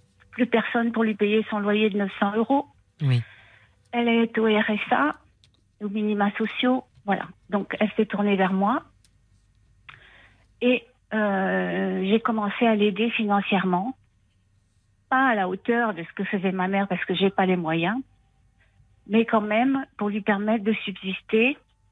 Alors mais, je dirais pardon Nadine, mais Oui. le fait qu'elle se qu'elle se remette au travail n'était pas une option euh, euh, solide? j'ai essayé. Alors à l'époque, donc il y a 10 ans que ma mère est décédée, Oui. elle avait donc 52 ans. Absolument, c'est pour ça que je vous dis ça. Donc je lui ai proposé donc euh, plusieurs sortes de, de, de petits boulots qu'on peut faire euh, pour se remettre un peu dans la vie sociale, euh, des choses qui permettent de gagner un peu d'argent parce que euh, on en est à, à dire que 300 euros de plus par mois c'est très bien. Oui, Ça aurait pu être pour moi c'était quelque chose de, de faisable, d'envisageable, mais pour elle c'était absolument inenvisageable parce qu'elle se sentait incapable de, de faire ce genre de petits boulots. Oui, mais par contre, elle se sentait capable de vous demander de l'aider financièrement. Bien sûr, Oui, oui. voilà. Donc, euh, voilà, cette situation dure depuis 10 ans. Oui. Et je crois qu'elle aurait pu durer encore 20 ans. Hein. Oui. Mais il se passe que le propriétaire du logement, où elle vit depuis 35 ans, donc, Oui. a décidé de reprendre le logement pour, pour le vendre. Et donc, au mois d'octobre, elle est à la rue. Ah oui, parce qu'elle a absolument pas euh, les papiers Voilà. nécessaires pour louer à Voilà. nouveau, ni les moyens Voilà. d'ailleurs.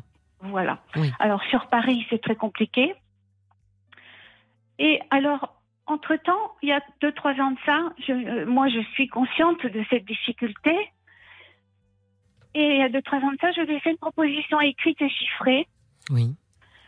Pour lui proposer de venir dans le Var, dans une grande ville du Var, pour qu'elle soit pas trop dépaysée par rapport à Paris. Elle a toujours vécu dans une grande ville. Oui. Moi, j'habite à la campagne. Et j'habite dans un studio dont je suis propriétaire. D'accord. Donc, euh, je lui ai proposé de venir sur, dans le Var, de l'aider à, à aménager ici. Donc, ça incluait de lui payer le déménagement, de lui payer quelques mois de loyer en attendant qu'elle se réinstalle. Bref, il y avait une histoire de, pour moi, d'emprunter une somme d'argent pour elle. Elle m'a pas répondu. D'accord? Et un jour, euh, en parlant, elle m'a fait comprendre qu'elle voulait venir habiter près de moi. D'accord. En fait, dans ma tête, je me suis dit, mais comme elle vivait avec sa mère, Oui, oui, d'accord? Oui. Et ça, c'est une chose que je que je peux pas accepter. Je je peux pas. C'est-à-dire Je que vous, pas vous- l'accepter. oui, vous vouliez bien qu'elle vienne dans une grande ville, mais pas dans le petit village où vous êtes. Exactement. D'accord. La grande ville, c'est à 100 km. Donc, ça veut, ça veut dire qu'on sera amené à se voir Oui, mais il y avait quand même, voilà, vous l'aviez pas. Mais il y a euh, quand même une distance Exactement. je, qui, me, qui me va, qui me permettrait de supporter la chose. Oui, oui, oui, tout à fait. Voilà. Donc, euh, on en est là pour l'instant. Je sais qu'au mois d'octobre, elle a plus, elle est à la rue. Elle a des amis, votre sœur? Elle est Non, dans- elle n'a plus personne. Elle a personne. Plus personne. Elle ne connaît personne. Elle est complètement désociabilisée puisqu'elle ne travaille plus depuis au moins 15 ans. Oui. Et les Elle rares amis qu'elle avait. Elle fait quoi de ses journées, votre sœur? Eh bien, elle vit la nuit. Elle est sur Internet toute la nuit. Elle, euh, elle chatte avec des gens qui surveillent les oiseaux. D'accord. Elle est passionnée par les oiseaux et euh, donc dans le monde entier, il y a des gens qui surveillent les oiseaux, vous savez, toutes Mhm. sortes d'oiseaux et bon, qui doivent les surveiller pour, pour leur comportement, pour rapporter des choses sur leur comportement. Et ça l'intéresse beaucoup. Enfin, elle s'est jetée là-dedans et elle fait ça, voilà. Et donc le jour, elle dort. Et puis le soir, elle va faire ses courses. Elle sort très peu. Elle est très pantouflarde. Elle sort très peu. Oui, mais elle a conscience que finalement, elle, euh, elle vit euh, de ce que, de ce que un, votre mère lui donnait, et deux, de ce que vous pourriez lui donner. Qu'elle ne génère aucun revenu par elle-même. Oui. Et ça l'humilie beaucoup. Elle a honte. Elle D'accord. se met à- Si j'essaye d'aborder ce genre de sujet, soit elle s'énerve parce qu'elle se sent humiliée, elle me le dit, qu'elle est, que c'est pas la peine de l'humilier, que je l'humilie, Oui. soit euh, ça elle se passe. pleure parce oui, mais, qu'elle a honte. mais ça se passerait comment si vous aviez tout simplement pas les moyens de l'aider? Ben, je, eh ben, je ne sais pas. Elle allait à, à un moment donné, elle allait au, elle avait une épicerie sociale. Hum Elle n'y va plus depuis quatre ans à peu près parce que je- elle ne peut plus y aller. Elle ne supporte plus les services sociaux. Pourquoi? Elle n'arrive plus à aller à la casse. Enfin, c'est ce qu'elle me dit. C'est Oui. ce qu'elle me dit. D'accord? Oui, donc elle ne Je reçoit suis pas pas dupe d'aide. de tout. Je Ouais. suis pas dupe de tout non plus. Mais elle me dit, elle- quand elle m'appelle, c'est uniquement pour se plaindre Oui. de, de tout, de, de, de ce qui va pas chez elle, de ce qui est cassé chez elle, de l'argent dont elle a besoin, de, de la de la CAF qui lui demande de remplir des papiers, de qu'elle n'en peut plus, qu'elle ne peut plus y arriver, qu'elle ne elle n'arrive plus à gérer sa vie comme ça, elle supporte plus, euh, voilà. Elle se plaint, c'est quand elle alors elle m'appelle une fois par semaine et pendant deux heures, elle ne fait que se plaindre. Je ne dis plus rien parce que Oui. avant, j'essayais de positiver, de lui donner des, des, des ficelles, des tuyaux, de- Oui. d'essayer de la booster, de la. Mais je perdais mon temps, mon énergie, tout, et ça tournait toujours au vinaigre. Donc, Oui. euh, euh, au bout d'un moment, j'ai arrêté et je l'écoute. Oui, elle, se plaint, elle se plaint, elle se plaint, elle se plaint sans arrêt. Ce qu'elle veut, elle c'est des oreilles. est- Ce qu'elle veut, c'est de l'argent. Oui. Et des oreilles. Parce que finalement, elle pourrait aussi écourter pour avoir de l'argent. Or, euh, elle a quand même aussi besoin de se victimiser énormément et, de vous faire comprendre que le monde est dur, cruel, euh, ce syndrome de Calimero là. Et de... C'est Calimero, hum, c'est ça. Hum. C'est une petite Calimero, c'est ça. Oui. C'est ça. Alors, je ne sais plus sur quel mode je dois. Alors, depuis déjà à peu près un an ou deux, comme je vous dis, j'ai cessé d'essayer de, la pousser parce que j'arrivais à rien. Ça, tournait toujours en dispute. J'arrivais pas, ça, n'allait pas du tout. Jamais, j'arrivais jamais. Pourtant, vous savez, j'étais soignante pendant 42 ans. Oui. J'étais au contact de, gens mhm. souffrants, de gens difficiles, de gens bah qui ont mauvais caractère. Et j'arrivais toujours à gérer les situations, à, oui, mais là, c'est pas pareil, Nadine. Votre sœur, là, elle se complaît dans une posture de victime qui lui a rapporté toutes ces années. Parce que quand on se complaît dans, dans, dans la victimisation, c'est parce que derrière, euh, il y a des effets secondaires auxquels on ne veut absolument pas renoncer. Alors les effets primaires, c'est ceux qu'elle dénonce, c'est oh je me sens humiliée, c'est difficile. Mais derrière les effets secondaires, ben, c'est quand même qu'elle vit comme si elle avait euh, trois ou quatre ans. Parce que la vie qu'elle vit, c'est la vie qu'on vit quand on est enfant. Et encore, euh, quand on est enfant avant d'être presque à l'école primaire, parce que ensuite on a euh, on a des droits et des devoirs, c'est-à-dire qu'on doit travailler à l'école, on doit. Elle, elle vit dans une espèce de, de, monde comme ça complètement. Euh, utopique où on s'occuperait d'elle et où elle n'aurait rien à faire que ce qu'elle a envie de faire. Il y a une forme de toute puissance dans sa victimisation. Et donc euh, c'est pour ça que vous pouvez pas euh, euh, comment dire que ça ressemble pas aux patients que vous avez pu avoir. Oui parce que là vous êtes en face de quelqu'un qui elle se complaît quoi ne veut pas lâcher cette victimisation. Mmh. C'est toute la difficulté. C'est, vous savez, ça, c'est un petit peu de ce dont on parlait euh, au début de l'émission, euh, Nadine. C'est, toujours tellement compliqué quand, quand on veut aider les gens et que, en fait, on a, on a du mal à réaliser, mais les gens qui sont en face de nous, c'est pas de cette aide-là dont ils ont besoin. Vous voyez, elle, ce qu'elle veut, c'est que vous continuiez à, euh, bah, j'allais dire presque à, à obtempérer, quoi. Elle a besoin d'argent, elle aura besoin bientôt d'un logement. Euh, en gros, c'est est-ce que tu peux m'aider sur ça? Oui, non, point. Toute l'aide périphérique euh, que vous pourriez apporter, de positiver, de, de, de, oui, de se sociabiliser, etc. C'est pas du tout ça dont elle a, dont elle a envie. Donc évidemment qu'elle écoute pas ça. Non. Elle a une écoute sélective. Vous voyez, elle écoute que ce qui l'intéresse dans ce que vous allez dire. Oui. Alors bah, Je pense que votre plus grand souci, Nadine, c'est de culpabiliser. Comme toujours. Ben oui, mais comme toujours dans ces histoires. un jour, elle m'a dit tu n'as aucun, tu n'as aucun devoir juridique envers moi. Tu n'as hmm. pas de devoir juridique, mais tu as un devoir moral. Bah oui, mais je, souris parce que vous voyez, ça, c'est aussi comment injecter de la culpabilité chez l'autre. Oui. Voilà, donc c'est vraiment c'est comme une transfusion, vous voyez, avec un tuyau qu'elle a raccordé chez vous.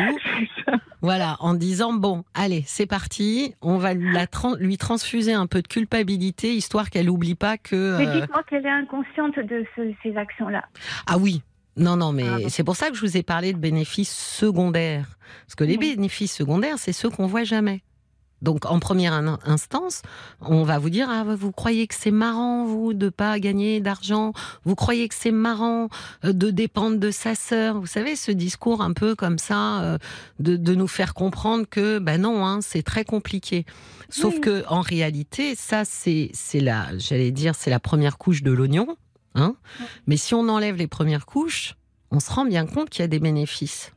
On se rend bien compte que la vie n'est euh, pas très compliquée quand on n'a euh, aucun devoir, quand on n'a que des droits.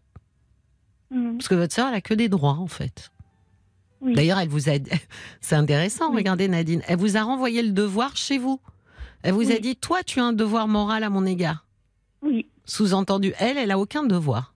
Elle, elle a des droits et vous, vous avez des devoirs envers elle, évidemment.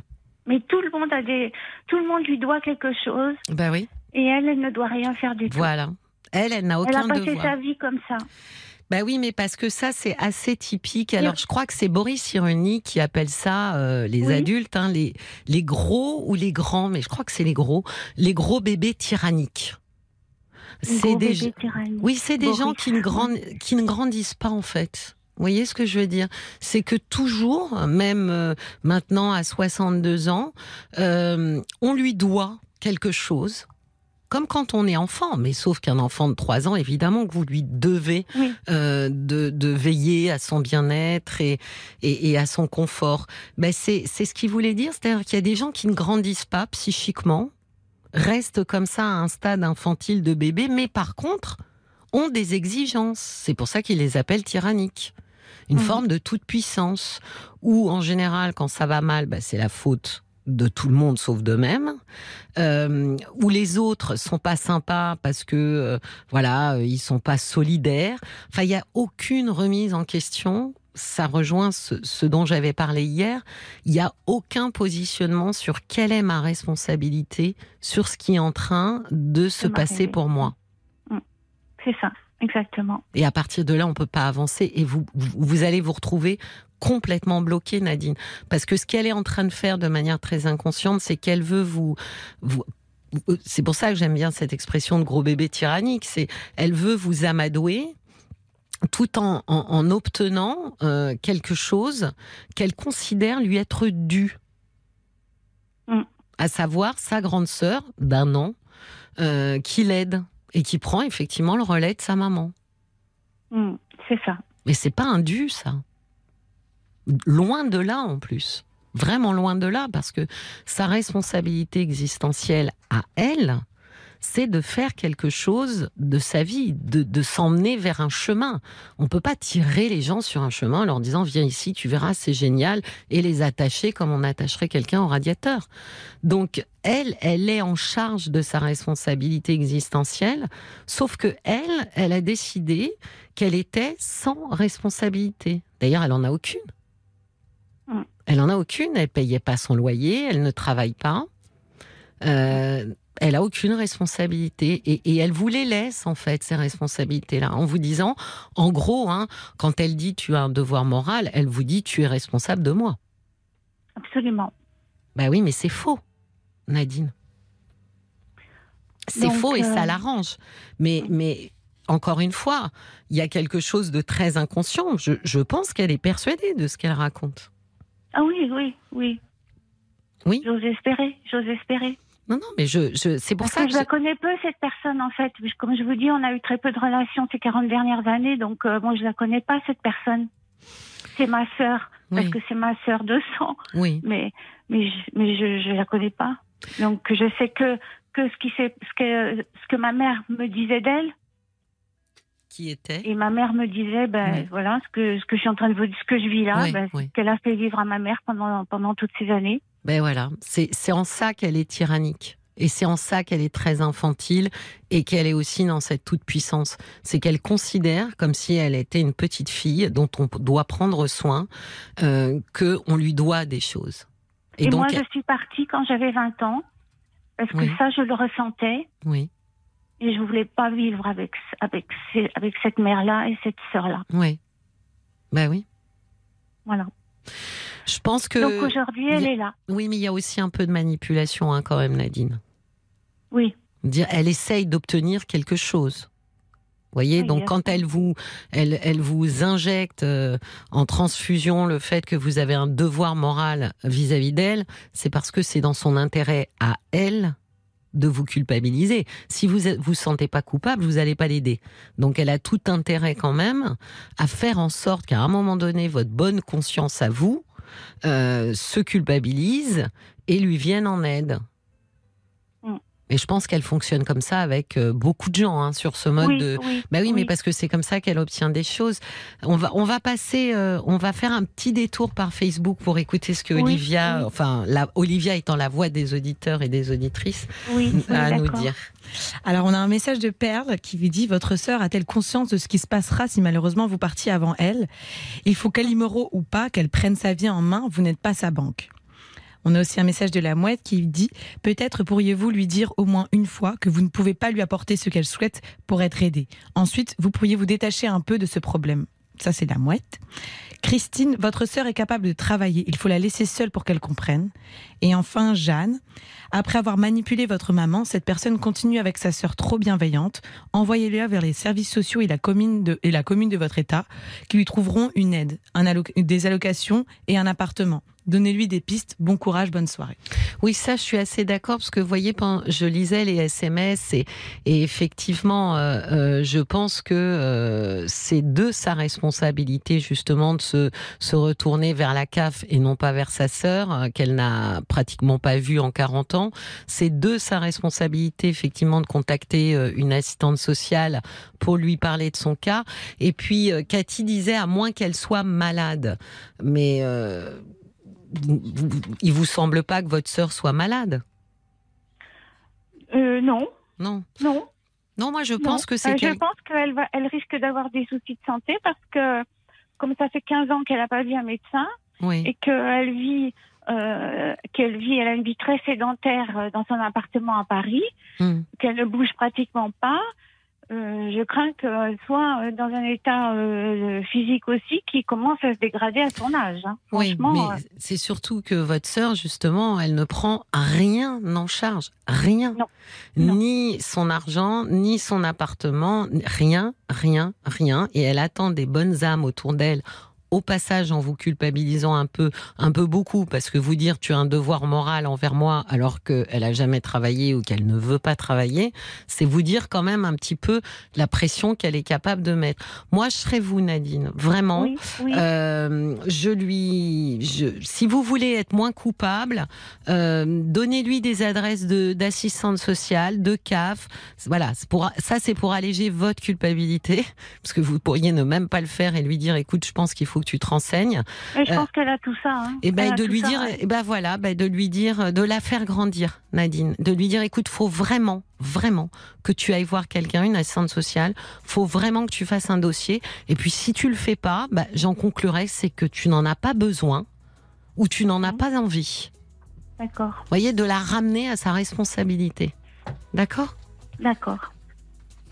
Je vous souhaite une bonne soirée. Vous pourrez rappeler, vous savez, pour donner des nouvelles, euh, quand, quand, parce que je pense que voilà, c'est septembre, octobre, Caroline sera là. Ça sera intéressant de voir euh, comment vous avez avancé euh, sur ça. D'accord? D'accord. Je vous, souhaite une très belle soirée. Je vous en prie, Nadine. Merci beaucoup. Merci de votre confiance. Bonsoir. Jusqu'à minuit, parlons-nous. Cécilia Como sur RTL. 22h minuit, parlons-nous avec Cécilia Como sur RTL. Parlons-nous se poursuit, nous sommes ensemble encore pour 23 minutes. Voilà, alors j'accueille Claire. Bonsoir Claire. Oui, bonsoir Cécilia. Bienvenue pour nos 23 dernières minutes ensemble. Oui, merci beaucoup. Euh, c'est difficile de, commencer. Ah, pardon. vous voulez que je vous lance? Comme, euh, comme au théâtre. je sais que vous vouliez. Non, non, je vais, je vais, je vais, me lancer. D'accord, racontez-moi. Alors, les mots qui me viennent en premier. Oui. Alors, ce qui me vient en premier, c'est que je me sens en état de survie. Ah oui? Ouais, voilà. Alors, moi, moi je, je, voilà le paradoxe, c'est que je me sens d'un côté pleine de vie, avec l'envie de, de, vivre, de, de, de voyager comme j'ai fait, de, de vivre tout simplement, de partager surtout. Et puis ben là, je suis en état de survie parce que je suis seule, parce que je suis veuve depuis euh, depuis six ans. Et que les trois premières années de mon veuvage, j'ai, je dirais que j'ai, j'ai assumé, je, je, me, je me suis bien assumée. Voilà, j'ai fait ce qu'il fallait faire. Je, et peut-être un peu sous le choc aussi, finalement, on est un peu en pilote automatique. certainement. Et puis maintenant, la pression a dû retomber. Mmh. Euh, un petit état de santé qui s'est dégradé. Et je sens que je me laisse aller, c'est beaucoup dire, mais quand même, je ne fais pas tout ce que je pourrais faire, il me semble, euh, pour, pour aller mieux, pour ne, pour, ne pas me sentir aussi seule, quoi. Qu'est-ce qui vous manque justement pour... pour ah, Oui. Oui. Pardon. J'allais dire pour, pour retrouver euh, cette envie ou pour mettre en action cette envie. Alors, spontanément, ce qui me manque beaucoup, euh, c'est quand même un compagnon. Oui, euh, c'est ça. Ah oui, ça, vraiment, je pense que sans, sans tendresse, sans amour, ben, on n'est rien, quoi. Oui, oui. Voilà, c'est ce que moi, c'est ce que je ressens hein, profondément. J'ai réellement besoin de d'aimer, d'être aimé. Euh, de penser à quelqu'un, de que quelqu'un pense à moi, euh, euh, qu'on ait des projets ensemble. voilà, j'ai vraiment ça, ça, ça, me, ça me manque beaucoup. Et en, termes de, de, alors je sais que c'est pas la même chose, hein, mais en termes d'amis, d'entourage, de, de, sociabilisation, mhm. comment comment ça se passe pour vous depuis depuis bah, depuis six ans et depuis trois ans? J'ai quelques copines, voilà, euh, qui sont en couple. Ah, c'est ça. Euh, oui, oui, voilà. Mais bon, rien de bien. Je sais pas comment dire, rien, rien. Enfin, ça, ne me nourrit pas. Voilà. Mais c'est pas, oui, parce que c'est pas des, des, copines que vous voyez régulièrement ou que vous voulez débouler chez elles. Je joue parfois au, euh, Scrabble avec, oui, avec certaines. Si, si, je les vois régulièrement, mais ça, ça, ne me nourrit pas. Enfin, ça, euh, ça ne me nourrit pas. Oui, c'est vraiment oui parce que c'est c'est c'est j'allais dire il y a un début, il y a une fin quoi. C'est on joue au Scrabble donc on, oui, voilà. Après je rentre chez moi et puis euh, et puis je suis toute seule. Et puis ce qui m'interpelle beaucoup c'est que hum, euh, moi je suis voilà, je vis à la campagne. Hein, oui. Et la campagne d'hiver c'est mortifère. Euh, j'ai, moi, j'ai toujours travaillé à Paris et, euh, et je suis venue à la campagne. C'est un choix que j'ai fait avec mon mari. Oui. Mais euh, j'ai aussi, j'avais pensé aussi à, à, à, mes arrières, à savoir que je savais que la, la campagne allait à long terme m'ennuyer. Et j'avais donc, euh, d'un commun accord avec euh, mon mari, on avait acheté un appartement en ville. Et j'ai toujours cet appartement en ville. D'accord. Et alors, et je n'y vais plus. Mais c'est fou ça. Et je, alors que je, je l'ai, j'avais beaucoup investi avec lui dans un premier temps, ensuite sans lui, puisque euh, voilà. Et maintenant, je n'y vais plus et je, je m'en veux parce que ça me, ça me changerait les idées. Mais à partir de quand vous avez vous vous êtes rendu compte que vous y alliez plus? Il y a combien de temps? Il y a deux ans, à partir du moment où j'ai eu, bon, j'ai eu, une prothèse, mais bon, ça s'est bien passé. Oui, de euh, je suppose. Oui, oui, oui. Euh, et maintenant, j'ai, alors que j'ai une amie là-bas avec laquelle j'ai toujours, euh, avec laquelle je suis toujours sortie, j'ai pris, je, je, suis toujours en contact avec elle, mais le voisinage est plus distant que que dans ma maison, disons, que, qu'autour de ma maison actuelle. C'est-à-dire que même là-bas, finalement, vous vous sentez seule Oui. Oui. Oui. Oui, oui, je me sens seule. J'y avais des repères, euh, je les ai perdus. Euh, j'y allais, euh, j'adore faire du vélo. J'y allais, j'étais très heureuse de prendre mon vélo et d'aller et d'aller faire du vélo. Bon, maintenant je peux plus. Il y, a ça aussi qui joue. Oui, parce que j'allais dire comment on perd ses repères? Bah, Qu'est-ce qui vous les a fait perdre, vos repères ben, Un peu mon état de santé aussi. D'accord, donc vous ne pouvez plus faire du vélo Non, je ne peux plus faire du vélo, mais bon, c'est pas, pas catastrophique en soi, hein. il n'y a, pas péril oui, la demeure quand vous pouvez faire des, des, balades Mais bien sûr, mais bien sûr, et puis je, je vais au cinéma, et puis il y, a plein de choses à faire, plein de choses. Alors qu'est-ce qui fait que vous ne les faites pas Voilà, pourquoi je ne les fais pas? Ben, Je me bloque. Et pourquoi vous vous bloquez? Ben voilà, bah, je me suis posé la question. Je me suis souvent posé. parce que, parce que après le, après le décès de votre mari, vous continuiez à aller là-bas, à faire du vélo, oui, à vous... oui, oui, D'accord. Donc c'est pas une question de se, est-ce que de, de, de, se dire euh, c'est compliqué pour moi de, de, de profiter de la vie alors qu'il n'est plus là?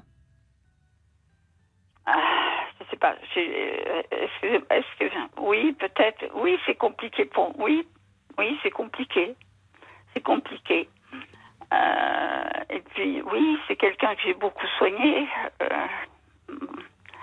je l'ai beaucoup soigné. Je, alors euh, après, euh, je, je, me suis sentie un peu libérée quand même après son, il faut dire oui.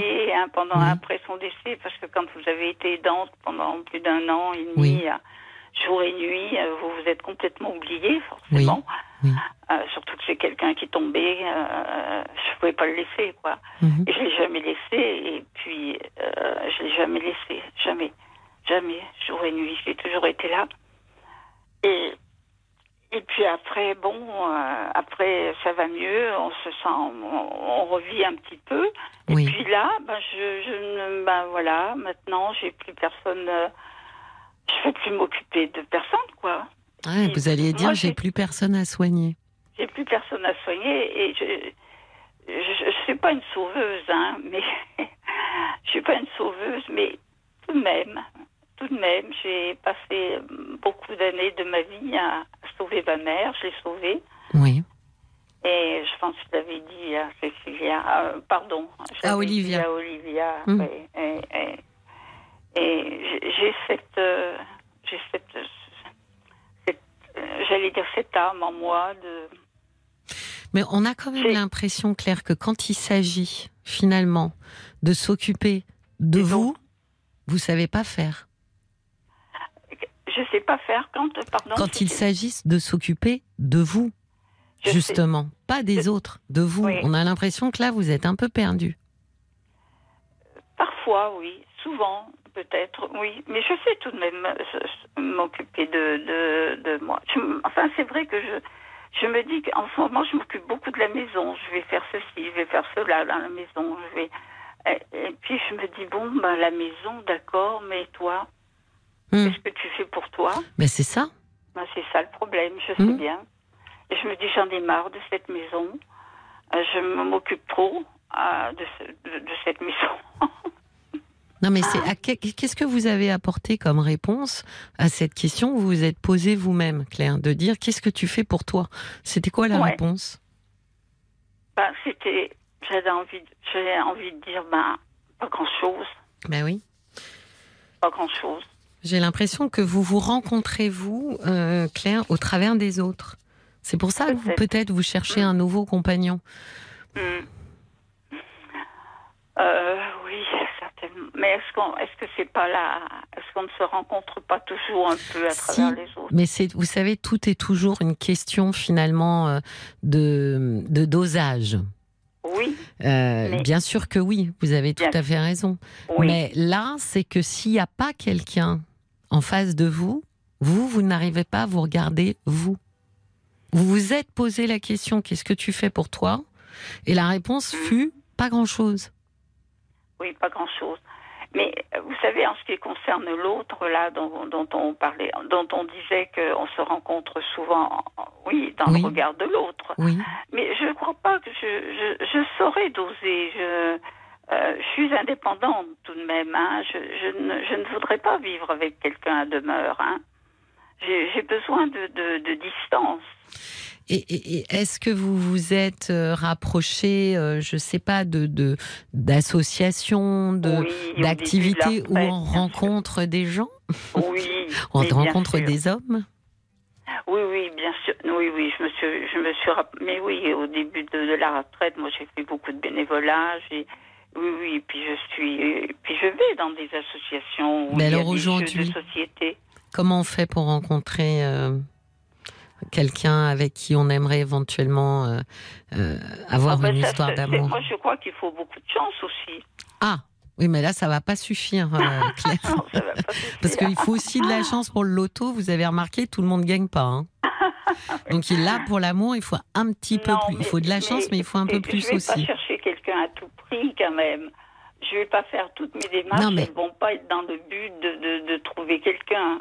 Non mais Claire, c'est pas à tout prix. C'est que je pense qu'à un moment donné, il faut être, euh, comment dire, il faut être cohérent avec soi-même. Si on estime et à juste titre, hein, qu'on a envie, qu'on a besoin de quelqu'un pour partager, partager n'importe quel moment, un repas, une conversation, un baiser.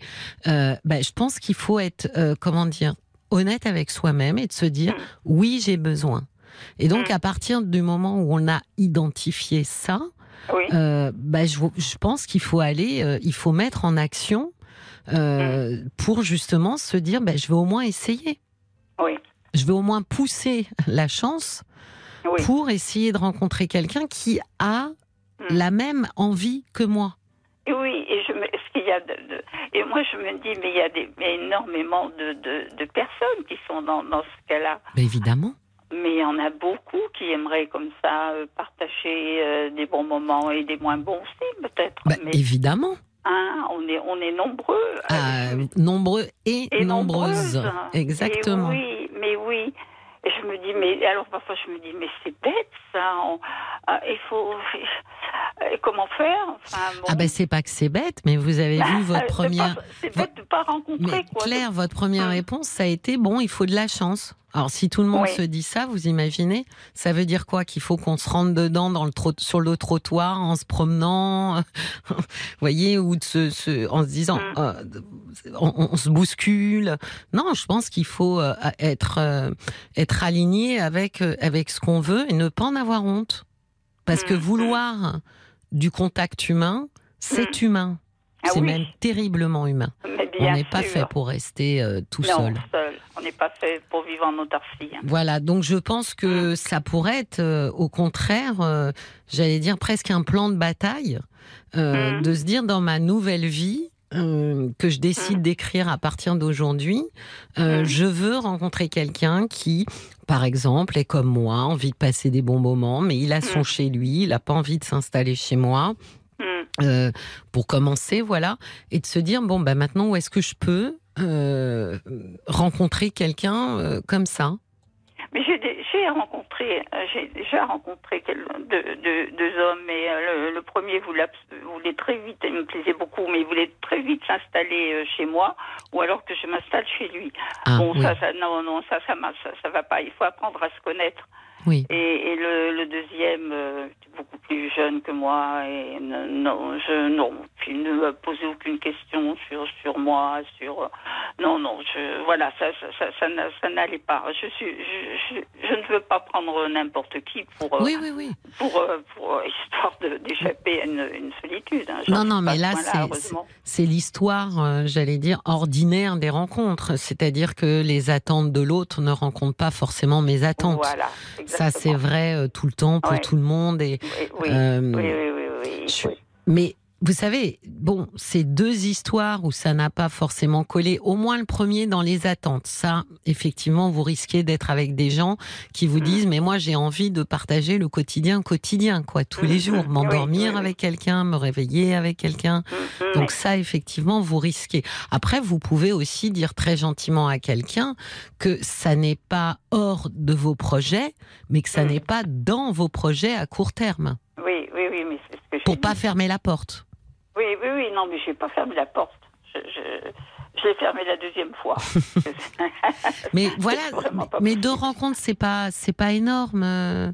C'est pas énorme. Je pense qu'il faut rencontrer effectivement. Je vais vous dire, moi, je pense souvent qu'il faut rencontrer beaucoup de gens, en fait, ben, évidemment. pour se donner euh, plus d'opportunités. De, alors, Pardon, Cécilia, oui. les, les, les, beaucoup de gens, on les rencontre sur, sur les réseaux sociaux?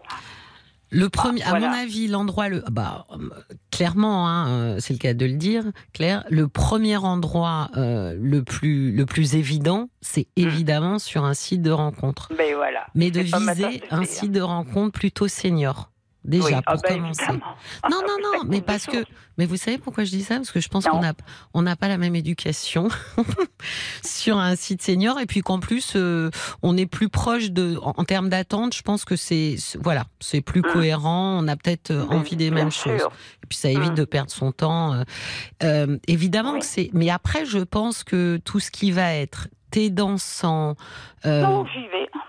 Il n'y en a plus maintenant. Il n'y a plus de quoi Ah oui, avec le Covid. oui. Oui, mais ils vont revenir. Parce que moi, on me dit souvent, il n'y a plus de ci, il n'y a plus de ça, mais je comprends pas. Rien ne s'est remis en place. Normalement, ça devrait revenir. À certains endroits, mais moi, pas où je suis. Moi, ça ne se hmm. remet pas en place. Bah, Et puis avec la nouvelle vague qui arrive, a priori. Euh, bah, il y a ce que vous connaissez, c'est-à-dire l'été dansant, les associations, les hmm. jeux. Euh, après, euh, il y a, y a, des sites qui ne sont pas des sites de rencontre, Claire, qui sont des sites euh, pour faire des activités ensemble. Oui. D'accord? Que je trouve assez sympa. Oui, euh, parce que on partage des activités et que si je veux aller, je sais pas, faire une balade dans une forêt et que je suis toute seule, bah, mm. c'est assez sympa de dire à des gens qui ont envie de faire une balade avec moi mm, et d'être mm. moins seule. Ça, ça peut être euh, vraiment euh, un, moyen de rencontrer mm. des gens sans avoir l'impression de porter la pancarte avec écrit Je cherche un compagnon. Donc ça permet plus discrètement de dire peut-être avant de chercher un compagnon, je voudrais déjà mm, avoir un petit peu plus de contact humain en, général. Mm, je trouve ça assez chouette. Ces sites sont plutôt sympa. Alors, je vais pas mm. donner les noms, mais il y en a un qui est payant et il y en a un qui est pas payant. Ah. Euh, donc, celui qui est pas payant, paraît-il, est super bien. C'est retour de, de patients à mon cabinet, ça. Donc, je trouve mm. ça plutôt très chouette parce que, pour le coup, c'est assez en douceur. Ça permet d'abord vous sélectionner les activités, parce qu'il y a des gens qui proposent euh, du Scrabble, euh, soirée crêpe, après-midi musée, promenade en forêt. Donc c'est aussi fonction de ce qui vous plaît. Et puis vous pouvez en faire plusieurs et rencontrer des gens très différents parce que c'est des petits groupes quand même. Oui, mais Cécilia, tout dépend de, de, de, la région dans, dans, laquelle, euh, dans laquelle on vit. On vit. Euh, oui. Ce dont vous me parlez là, je pense que c'est ça se, ça se présente souvent dans les dans les villes importantes. Moi, Sûrement qu'il faut prendre ça, effectivement, bah, oui, sa voiture. Ah, voilà, oui.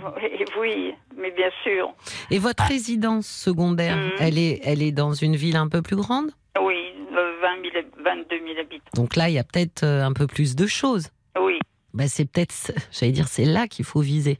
C'est peut-être, d'abord parce que ça vous permettra de retourner dans un lieu que vous aimiez énormément et que vous avez déserté. Et ensuite, ça vous fera peut-être découvrir ce lieu autrement, puisque vous trouvez que les gens aux alentours sont plutôt distants, mais c'est peut-être à vous aussi d'aller un petit peu euh, vers eux. J'ai perdu Claire?